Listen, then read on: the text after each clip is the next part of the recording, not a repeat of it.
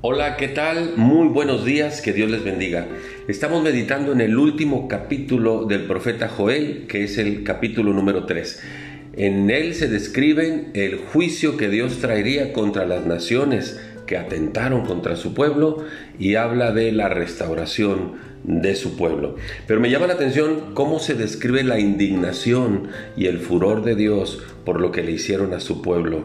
Y dice el versículo 15 que cuando Dios se manifieste, el sol y la luna se oscurecerán y las estrellas retraerán su resplandor, y Dios rugirá desde Sión y dará su voz desde Jerusalén, y temblarán los cielos y la tierra. Es impresionante el furor y la indignación de Dios contra aquellos que atentaron contra su pueblo. Pero en medio de todo eso, mire la promesa de restauración para, para el pueblo de Dios.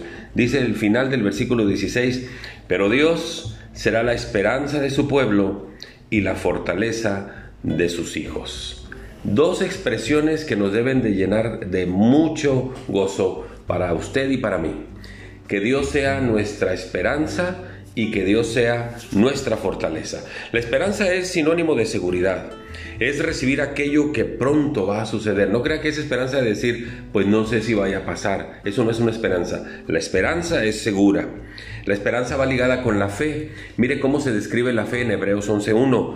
Es pues la fe la certeza de lo que se espera y la convicción de lo que no se ve. Esa es la esperanza, certeza y convicción. Entonces yo puedo decir, mi esperanza está en Dios porque no hay nada imposible para Él. Mi esperanza está en Dios porque Él es el Todopoderoso. Mi esperanza está en Dios porque Él puede sanar, Él puede salvar, Él puede multiplicar, Él puede guardarnos, Él puede protegernos del maligno. Dios es victorioso y es vencedor. Ponga su esperanza en Dios. Y si hablo de la fortaleza, pues la fortaleza es un lugar seguro, un lugar de resguardo. Es la fortaleza es un búnker. Bueno, pues todo eso y más es Dios. Dios es una fortaleza donde todos los que nos acercamos podemos estar seguros. Dice el salmista, el que habita al abrigo del Altísimo morará bajo la sombra del Omnipotente. Dice el Salmo 27.1, el Señor es mi luz y mi salvación, ¿de quién temeré?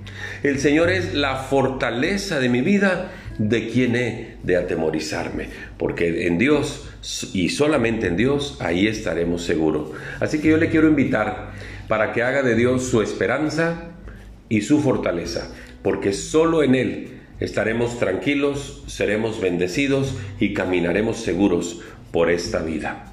Muchas gracias, que Dios les bendiga, hasta pronto.